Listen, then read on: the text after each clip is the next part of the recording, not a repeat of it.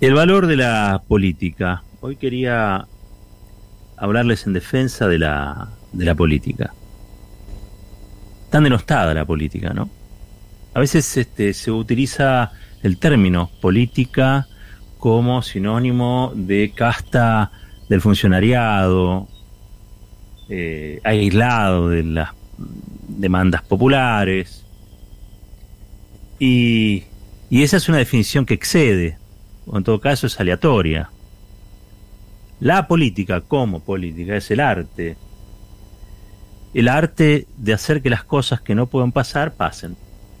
Eso es una de las tantas definiciones de la política. Pero cualquiera que se apasione por la política va a entender lo que significa el, arte.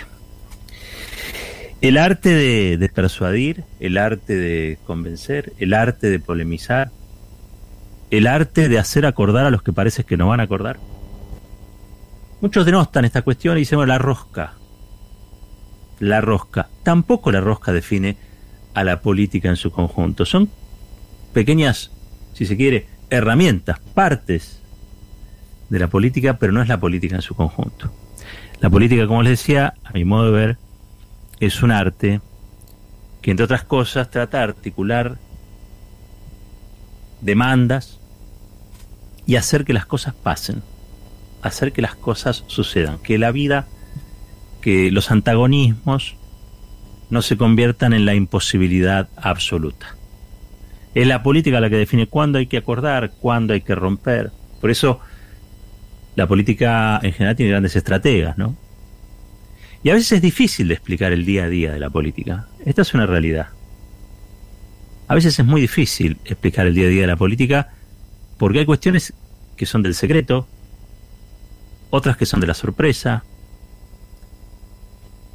Uno a veces se queda con el título grande del diario y detrás de ese título hay un montón de acciones minúsculas, no tan ostensibles,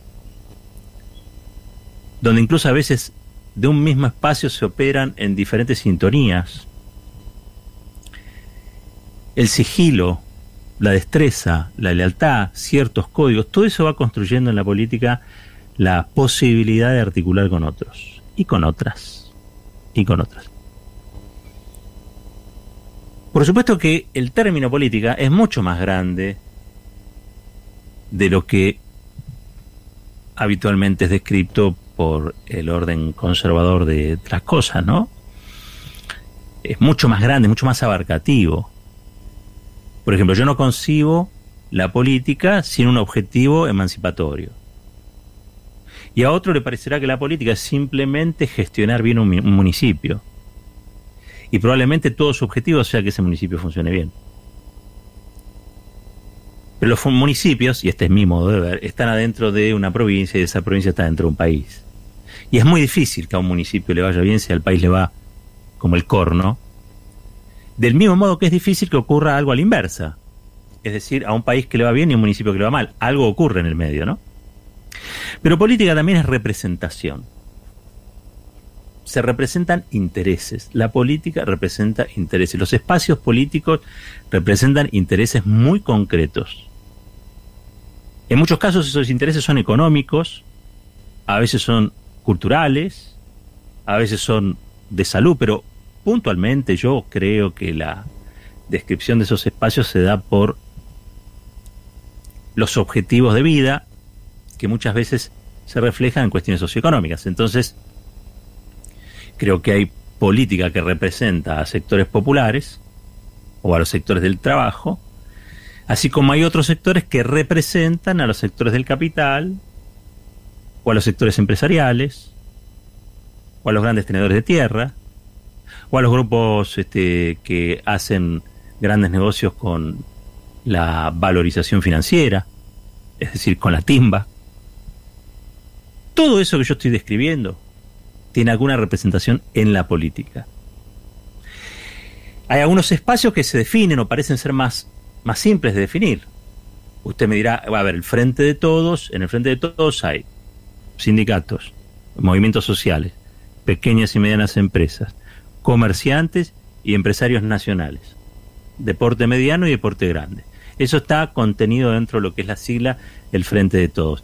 Y alguien me dirá, Pere Caballero, y me va a decir que adentro de ese frente no hay alguno que otro medio sojerito, no hay alguno que otro que este, representa a algún grupo este, que hace plata con la timba financiera. No, no, sí, pero son una expresión quizá al interior insignificante o no es la más masiva. Vamos a definir por masividad. El conjunto del Frente de Todos está integrado, si se quiere, por esa alianza de sectores del trabajo, de sectores sumergidos, como son los excluidos, de sectores sindicalizados, de sectores eh, de capas medias profesionales, comerciantes, eh, empresarios, empresarios pymes fundamentalmente, y algún que otro grande. ¿no? Por ejemplo, que uno piensa en el grupo Vila Manzano y lo vea dentro de, del Frente de Todos, ¿no? Este, no me pregunten por qué, pero está dentro del Frente de Todos. Digo, me, parece que es obvia la, relación de amistad que tienen Vila Manzano, este, Massa, eh, el Frente Renovador, digamos, me parece una obviedad. Eh, del mismo modo que es una obviedad decir que este, eso no los invalida, al contrario, todo eso forma parte del universo de la coalición que hoy gobierna la Argentina. Del otro lado, yo creo que podemos ver que Juntos por el Cambio expresa a sectores de la economía más concentrada, sectores medios culturales muy antiperonistas, digo culturalmente antiperonistas, visceralmente antiperonistas, se levantan siendo antiperonistas, no saben muy bien por qué, pero le llegó, le vino, casi diría yo es un legado familiar, se va transmitiendo de generación en generación. Grandes corporaciones, la comunicación concentrada y los intereses de otros países, que eso también se expresa al interior de Juntos por el Cambio, operando para el beneficio de sus empresas, es decir, tratando de vender en la medida de lo posible o favorecer a aquellas empresas que, son de otros países, este, tratando de colocar sus productos acá. ¿Sí? Digamos que Juntos por el Cambio es un espacio político donde estaban, para decirlo mal y pronto, los fondos buitres. Cuando Mauricio Macri asume, decide que hay que pagarle 16 mil millones de dólares todos juntos a los fondos buitres. Los fondos buitres felices y contentos. Clarín, feliz y contento. Este grupo Roca, bueno, feliz y contento, más allá de los matices, porque tiene una bronca desde hace mucho tiempo con Mauricio Macri.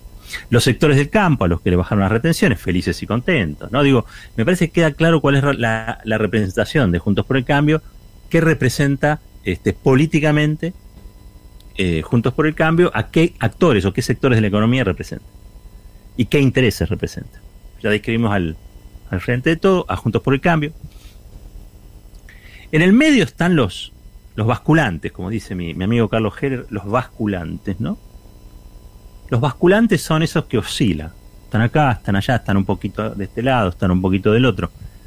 A veces se vuelven más este, frente todistas, a veces se, vuelven más cambiemitas o, juntos por el, por el cambio. Más concretamente, el labañismo, Schiaretti, que son expresiones eh, más bien complejas. No representan a mucha gente, es lo que Reinaldo Seitecase llamaría la, la inmensa minoría. ¿no? Son un grupo, o sea, en el caso de Schiaretti sí representa una provincia, pero Córdoba en el conjunto del país es una minoría. Este, porque aparte representa a un sector grande de los cordobeses, pero no a todos los cordobeses, digamos, ¿no? el peronismo el peronismo de la sotista o el cordobesismo peronista, como le quieran, como le quieran ver. Y en el caso de La Baña, el eterno candidato a presidente que nunca llega, está clarísimo que intenta representar a sectores que están también dentro del Frente de Todos, por eso su hijo es el titular del INDEC, que digamos que están, son grupos nacionales, fundamentalmente Pablo Roca. ¿No? Si uno dice, ah, Chilabaña, ¿quién representa? Bueno, a este, a Roca. Roca, Pablo Roca, Techín, ¿sí? Eh, techín, caños sin costura, todo lo que tenga que ver con hierros, metales, aluminio. Cuando uno va a buscar la heladera, el precio de la heladera, este, la mitad de la heladera es para pagarle Roca este, y que pague impuestos en Luxemburgo Roca después. Pero no importa, porque si vos le preguntas a la baña te va a decir que son empresarios nacionales. Es como Clarín que también son empresarios nacionales, pero tienen la sede fiscal en Delaware, le pagan impuestos a Delaware, en los Estados Unidos, eh, en, una casilla de correo, no sé cómo lo hacen, pero Digamos que esos grupos, esos grupos basculantes, oscilantes, generalmente podríamos definirlo como de centro derecha, a mi modo de ver, ¿no? usando categorías que son europeas y son medias raras. Para la Argentina son medias raras, de centro derecha. Siempre ubicando la izquierda como la transformación y la derecha como el orden conservador. Para decirlo mal y pronto, ni la baña ni Schiaretti quieren que el país cambie demasiado. Y acá me voy a meter en el tema. Hice toda esta introducción para meterme en el tema, en el tema de hoy que me parece apasionante y por eso quería decir lo maravilloso que es este, la política como arte. ¿eh? Después acordamos, estamos de acuerdo, la casta política, lo que se aumenta, todo, la rosca, los grupos feudales, qué sé yo. Pienso en Jujuy, pienso en la ciudad Cava y me desmoralizo. Por los acuerdos, los contubernios, todo, bien. Pero la política es otra cosa. Y en esa política yo le decía es la articulación de intereses, la representación de intereses y la articulación de aquellos que son aliados para que esos intereses se impongan a otros. ¿Sí? La típica relación, me parece a mí que lo que manda es la típica relación entre capital y trabajo. Pero el mundo se ha vuelto un poco más complejo. En la época de Perón era fácil. Trabajadores, empresarios. Hoy tenés trabajadores y empresarios de una gama enorme. Tenés especuladores, tenés este gente que vive de una economía de servicios, tenés gente, o sea, se ha fragmentado. Ya no es el clásico trabajador con el overall, ni el clásico empresario con la pipa y la, galera, este, tomando el, el, que, que, le negó un aumento a un pobre obrero y, toma champán con Lulú. Digamos, no, eso es más complejo. Tenés unos tipos que son eh, algunos más sofisticados algunos más sofisticados. En esa complejidad, insisto, hay representación de intereses y esos intereses son los que dominan la política. Por lo menos los proyectos de ley, las resoluciones, este, el frente de todos va a atender a sus representados y Juntos por el Cambio va a atender a los suyos. ¿Mm? Este sábado, se va a llevar. Este sábado es el, el, Shabbat, Shabbat en, la eh, religión este, judía, para los judíos es el Shabbat, y aparece el inicio de la Pascua. Generalmente es un día de contrición religiosa, digamos, no, no es un día laborable, obviamente, para los judíos, pero aparte por una cuestión de que este, la comunidad en la Argentina es muy grande, etcétera, es raro que funcione el Parlamento. El Parlamento va a funcionar este sábado. Sergio Massa ha decidido que funcione diputados. ¿Por qué? porque quiere que se vote algo que ya se votó en las comisiones. Ustedes saben que antes de llegar al recinto se discuten comisiones, donde están representantes de todos los partidos, y se acuerda o no un texto de ley para aprobar. ¿No? Entonces, por ejemplo, el proyecto de ganancias que devuelve plata a trabajadores y trabajadoras, a jubilados y jubiladas, es un proyecto que este, salió con dictamen este, favorable en todas las comisiones en general. En general quiere decir, sí, queremos que este, esa gente no pague las ganancias. Y después en particular, es decir, artículo por artículo, hay disidencias. ¿Hasta ahí estamos de acuerdo? Perfecto. Cuando sale con dictamen de las comisiones, no hace falta tener dos tercios de la Cámara, como sí se exige cuando no hay dictamen de comisiones. Basta con que haya la mitad más uno y listo, adentro, es ley. Este es un proyecto de ley que impulsa al frente de todos y tiene lógica. ¿Por qué? Porque hay 1.280.000 trabajadores y trabajadoras que van a dejar de pagar el impuesto a las ganancias como se estaba pagando hasta hoy. ¿Sí? Esto tiene un costo fiscal. O sea, el Estado va a dejar de recaudar una cantidad de dinero. ¿Cuánto es ese dinero? Algunos dicen 41.250 millones de pesos, otros dicen 47.600 millones de pesos. En cualquier caso es un fangote de plata. ¿sí? A su vez, el proyecto lo que contempla es que esto sea retractivo a enero, con lo cual 10 mil millones de pesos automáticamente van a aparecer en la cuenta de esos trabajadores y esas trabajadoras, y en el gobierno, que tiene una alianza, que representa una alianza de sectores, se frotan las manos porque dice esos 10 mil millones de pesos automáticamente van a ir al consumo, con lo cual vamos a reactivar el comercio, la pequeña y mediana industria, ¿sí?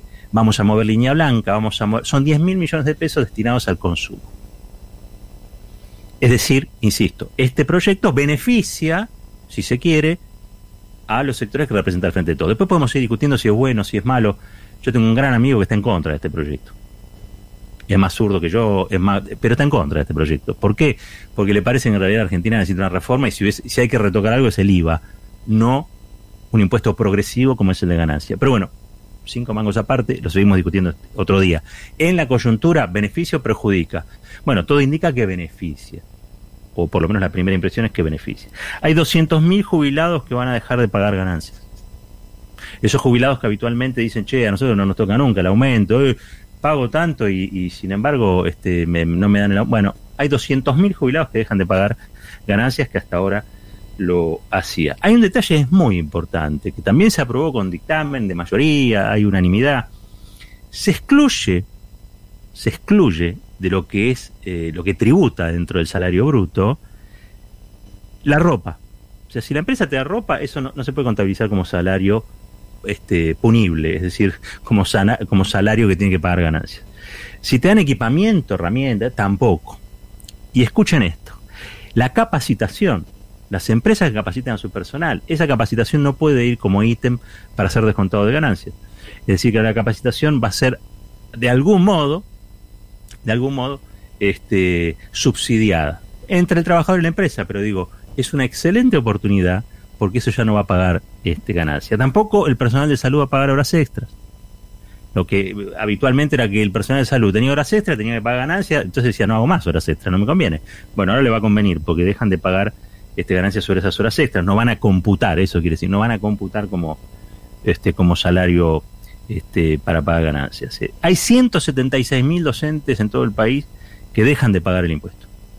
176 mil 200. Yo hice la cuenta y más o menos son tres y medio, cuatro canchas de San Lorenzo repleta. El nuevo gasómetro, sin el cenicero, sin, las mangas, pero mm, más o menos entre tres y medio y cuatro, y cuatro canchas de San Lorenzo. ¿Es un alivio? Es un alivio. ¿Es la solución a los problemas estructurales de Argentina? No.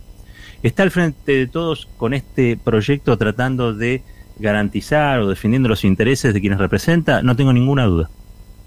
¿No representa también los movimientos sociales, que son los que están perjudicados por el IVA? Sí, tampoco tengo, tampoco tengo duda, que en ese punto no los beneficia. Pero probablemente esa economía este, informal se vea beneficiada por algo del movimiento económico que esto va a traer.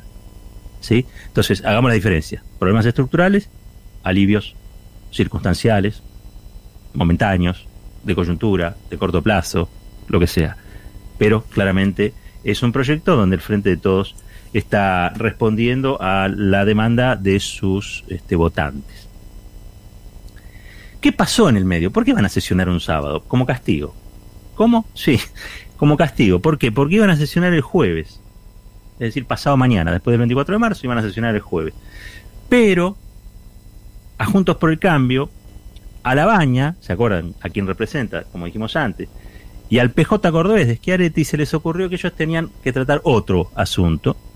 Entonces pidieron una sesión donde ahí sí, como no se discutió en comisión, van a tener que conseguir primero el quórum y segundo, los dos tercios de la Cámara, sí, para este, los, perdón, los dos tercios de los, este, de los presentes para eh, conseguir que se vote ese día, o sea, que se ponga a disposición del plenario y que se vote ese día. ¿Cuál es el proyecto que impulsan estos sectores? Bueno, un proyecto de prórroga de la ley de biocombustibles. Y uno diría, ¿qué es la ley de biocombustibles? Bueno, en realidad ellos están proponiendo que se extienda. Esto es una ley del 2006-2007, de la época de Néstor, de Néstor Kirchner, que sirvió para industrializar el campo. Fue un intento, en realidad, ¿Qué quiere decir eso? Miren, Argentina, ustedes saben, exporta commodities, materias primas. Eh, y la obsesión del peronismo siempre fue industrializar esas materias primas. ¿Por qué? Porque la industrialización genera trabajo, agrega valor, y no es lo mismo vender el poroto que vender el aceite. El poroto de soja que vender el aceite. No es lo mismo este, vender eh, caña de azúcar que no te va a comprar nadie que este, exprimirla, dejarla fermentar y vender bio, bioetanol, qué sé yo, que es parte de algo que se le pone a los combustibles. O sea, la posibilidad de industrializar genera trabajo. No solamente genera trabajo, agrega valor a los productos. Al agregar valor se puede vender más caro. Hay demanda internacional y demanda internacional, con lo cual capturas más dólares. Es la única manera que Argentina tiene de... ¿Mm? Es un sector que este, en, el, en la en, la, en, la economía, digamos, es un sector muy dinámico, ustedes lo saben, y hay tres hay dos provincias, digamos, que encabezan este, esta suerte de levantamiento que en principio va a impedir que el jueves se vote ganancia. Por eso Massa llamó al sábado. Vean los intereses que están en colisión. Son dos provincias las que cabezan esto. Este, una es Santa Fe y la otra es el Labanismo. ¿Por qué? Bueno, son provincias donde realmente se produce este, tanto biodiesel como bioetanol. Son provincias donde trabajan, no se ponen muy de acuerdo si son 250.000 trabajadores, 60.000 trabajadores o 100.000 trabajadores. Muy probablemente sean muchos, pero hay que ver cómo están censados pero lo cierto es que es toda una industria que finalmente, por la sustitución de lo que era exportación de materia prima, generó trabajo local. Entonces dicen, pará, si, si ustedes no me prorrogan la ley que beneficiaba, este, con extensiones impositivas, también y fundamentalmente es la cantidad, en cada litro de, de, gasoil o en cada litro de nafta va una cantidad de biodiesel o va una cantidad de bioetanol. En algunos casos el 6%, en otros casos el 12%, este, ahora lo que están proponiendo los de por el Cambio, el Labanismo y el PJ Cordobés es que sea del 15 al 25. ¿Sí? Para que, y para darle mayor rentabilidad a las economías regionales, porque esto cómo se hace. Bueno, obviamente, del trigo se saca el biotanol, como de la, también la caña de azúcar, y de los aceites, de los aceites vegetales se saca el biodiesel. La nafta y el gasoil, insisto, que nosotros consumimos cuando vamos a la estación de servicio, tienen un porcentaje de eso que es para bancar y para sostener la industria, la industria local.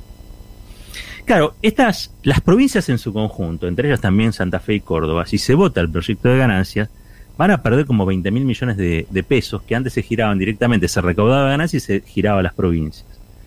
Con lo cual dicen, me están sacando por un lado, si votamos lo otro, a lo que ya le dimos aprobación, pero no me están dando, nada a cambio.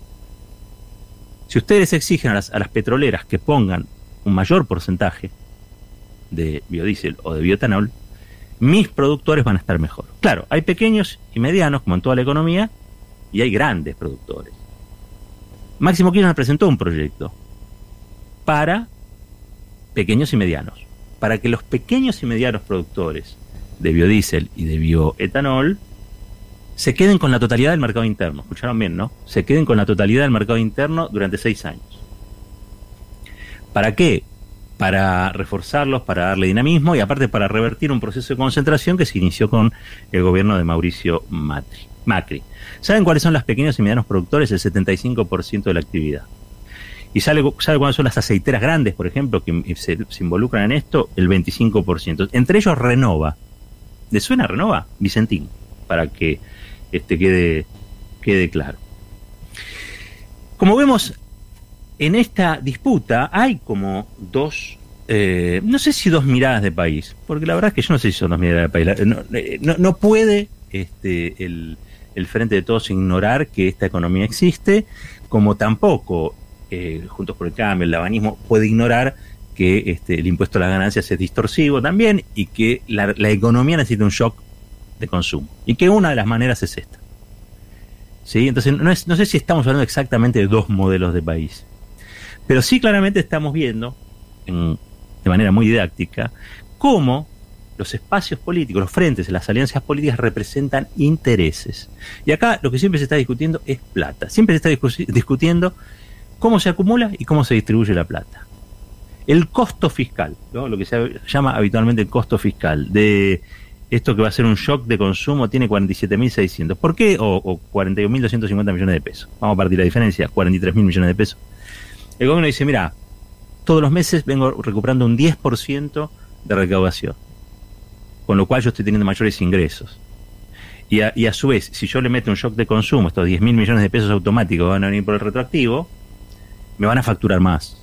Y esa facturación va a tener impuestos, entre ellos desgraciadamente el IVA. Pero bueno, son las formas que hoy tiene de financiarse el Estado argentino, las injustas maneras que tiene el Estado argentino para para financiarse. En el medio, bueno, jubilados, docentes, y, esa, esas, esos sectores capas medias de trabajadores, bancarios, sanidad, este, todos los que de algún modo este, tienen salarios grandes o fuertes, los conveniados, vamos a decirlo así, los conveniados, los que trabajan bajo convenios y en algunos casos tienen poder de o capacidad en las paritarias de, obtener aceiteros, por ejemplo, de obtener buenos este, salarios y que habitualmente eran los más castigados por, por ganancias. No son la totalidad de la clase trabajadora, no. Son una parte, son una parte importante. Los que más están dentro de la CGT, podemos decir, de la CGT de los gordos. Esos seguro van a estar ahí. Este, y no, no estoy diciendo que sean todos gordos, estoy diciendo que están representados en la CGT, aún con sus diversas corrientes. Camioneros, por ejemplo, es muy afectado y no, no son gordos, pero también es muy afectado por el, por el impuesto a las ganancias. Dicho esto, vemos que hay una pequeña traba.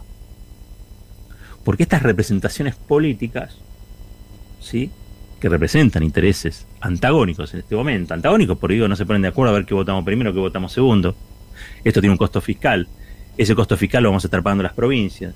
Córdoba le dice a, y Santa Fe le dicen al gobierno, escúchenme, ¿por qué no prorrogamos esto que lo hizo Néstor en su momento? No toquemos nada, porque ese es el orden conservador. No toquemos nada, que nosotros estamos bien así, porque si ustedes le meten mano, van a beneficiar a las pequeñas y medianas, y nosotros no queremos este, hacer esa diferencia entre pequeñas y medianas y grandes, no queremos segmentar. Esta discusión, que suena, o puede llegar a sonar alguno aburridísima, es la discusión que se da en las comisiones, es la discusión que se da en el Congreso, y la política es el arte de enhebrar estas cuestiones. El arte de enhebrar estas cuestiones. ¿Cuál es la diferencia? ¿Cuál tendría que salir más rápido? A ver, una medida que beneficia a 1.280.000 personas o otra medida que beneficia a, no sé, 200.000. Alguno me dirá, bueno, que vayan todos a la final, que ganen todos. No, es imposible. La economía es una manta corta. Es imposible hacer feliz a todo el mundo todo el tiempo. Sí le puede decir a uno, mira, primero vamos a darle a este y en un tiempo te vamos a dar a vos. Es decir, en un tiempo, en un plazo, se puede poner contento a dos personas que quieren lo mismo. Pero en simultáneo es muy difícil. Eso también es la política. Y esa es la política que yo estoy reivindicando. En defensa de la política, porque es la que necesitamos para no solamente transformar el país, sino para crear los mecanismos donde la Argentina deje de ser dominada por la comunicación concentrada, por la violencia emocional de muchos de estos dirigentes que no representan a nadie, porque la Argentina está llena de dirigentes que no dirigen nada. Asumamos eso. Asumamos que es una parte triste de nuestra política. Pero vemos que hay otros que están impulsando cosas. Y sobre esas cosas se pueden discutir muchas más, que tienen que ver, ahí sí, con modelos de país, con maneras de producir, quién paga, quién no paga, sobre quién tiene que recaer la carga impositiva más que sobre los otros, si tienen que tributar el consumo o tienen que tributar este, los patrimonios. Esas discusiones son apasionantes y las da la política. En defensa de la política, y esto que se está discutiendo, que así no está contado en ningún lado, porque la política desgraciadamente desde la comunicación concentrada es vista como algo malo, corrupto, sucio, que no sirve para nada, que es un gasto. La política es simplemente creadora de impuestos, cuando vemos que en realidad ahora está bajando impuestos. La política es solo una casta, y ya dijimos que eso puede estar, sí, claro, pero no define la totalidad. La política es una herramienta la más maravillosa herramienta que tenemos para resolver conflictos, algunos que tienen solución y otros que muy probablemente hoy no la tengan. Algunos creen que simplemente la política es decir consignas lindas. No. Es decir esas consignas lindas, pero también en el día a día discutir estas cuestiones, que pueden parecerle menores a algunos, pero son las que cotidianamente le cambian la vida a millones de argentinas y de argentinos. Esto es fuerte al medio.